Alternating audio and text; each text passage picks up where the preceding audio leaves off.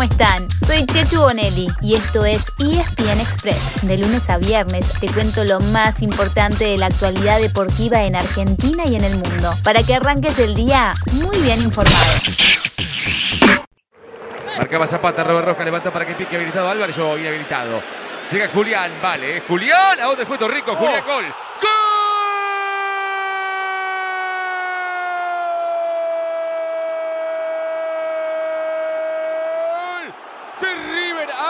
Liquida el partido en casi 40 del segundo tiempo. River 3.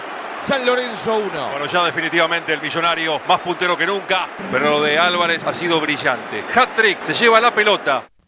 El torneo de la Liga Profesional cerró su fecha número 16 y tiene un puntero que sigue estirando diferencias. Hablamos de River Plate, por supuesto, que anoche amplió su ventaja tras derrotar a San Lorenzo en el Monumental. Ahora, el millonario tiene 36 puntos y le lleva 4 a Talleres.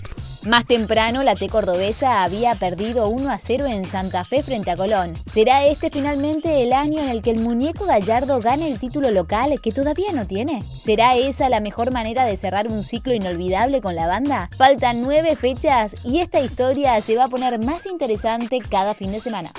Es que en el tercer puesto, con 27 puntos, hay dos equipos con ganas de seguir dando pelea. Uno de ellos es Boca, que el sábado goleó 3 a 0 a Huracán, y el otro es Lanús, que el mismo día empató 1 a 1 en el Clásico del Sur con Banfield. Y ya que hablamos del Sur, fue un fin de semana para el olvido en Avellaneda. Racing perdió 1 a 0 con Platense el viernes, y ayer, por el mismo marcador, Aldo Civi le ganó a Independiente. Ahora con Martín Palermo como entrenador, el tiburón cortó una racha de 8, sí, 8 derrotas seguidas.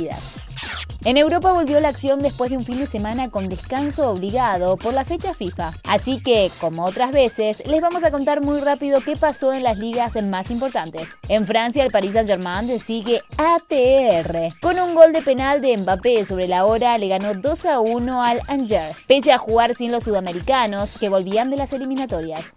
En Inglaterra ganaron los tres primeros, Chelsea, Liverpool y Manchester City, en ese orden. Y perdió feo el United, 4 a 2 con el Leicester. En Italia el Napoli no afloja y es el único de las cinco grandes ligas que sigue sin ceder un solo punto. Le ganó 1 a 0 al Torino y mantuvo la ventaja de dos puntos sobre el Milan, mientras que el Inter quedó a 7 tras caer 3 a 1 ante la Lazio. En Alemania, el Bayern Múnich volvió a quedar solo en la punta y lo hizo sacándose de encima al equipo que lo acompañaba, el Bayern Leverkusen, de manera contundente. Lo goleó 5 a 1 de visitante. Y por último, en España hay un solo puntero. Adivinen, Real Madrid, Barcelona, el Atleti de Cholo Simeone. No, no, no, no. Es la Real Sociedad, que se impuso 1 a 0 sobre el Mallorca y manda con 20 puntos. Claro que atrás tiene cuatro equipos con 17 y tres de ellos, los dos de la capital y el Sevilla, con un partido pendiente. Además ganó el Barça 3 a 1 al Valencia con el debut del Kun Agüero en el minuto 87. Un último dato, a partir de mañana hay mucha Champions League para ver, todo por Star Plus, como siempre.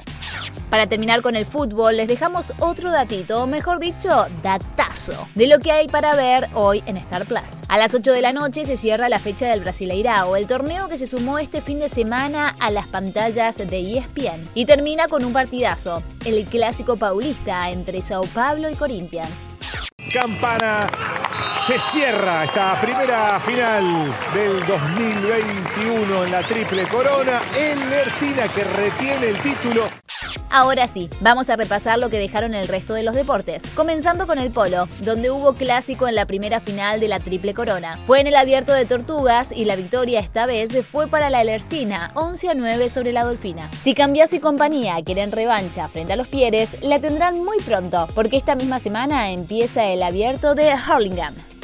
Nos vamos al tenis, donde terminó el Master 1000 de Indian Wells, en lo que los nombres no fueron habituales. El campeón fue el británico Norrie, vencedor en la final del georgiano Basilashvili. ¿Sabían que Norrie tiene entrenador argentino? Se llama Facundo Lugones y se conocieron en la universidad. Yo me enteré hoy, leyendo espntennis.com. Siempre se aprende algo nuevo, ¿o no? Sí, sí, sí, se viene una nueva temporada de la NBA. A partir de este miércoles comienza el mejor básquet del mundo, en el que habrá tres argentinos. Leandro Bolmaro hará su debut con los Minnesota Timberwolves y Gabriel Deck va a su segunda temporada con Oklahoma City Thunder. Lo mismo hará Facundo Campazo, quien repite con los Denver Nuggets. Facu y su equipo estarán en la pantalla de ESPN y de Star Plus este mismo miércoles visitando a los Phoenix Suns.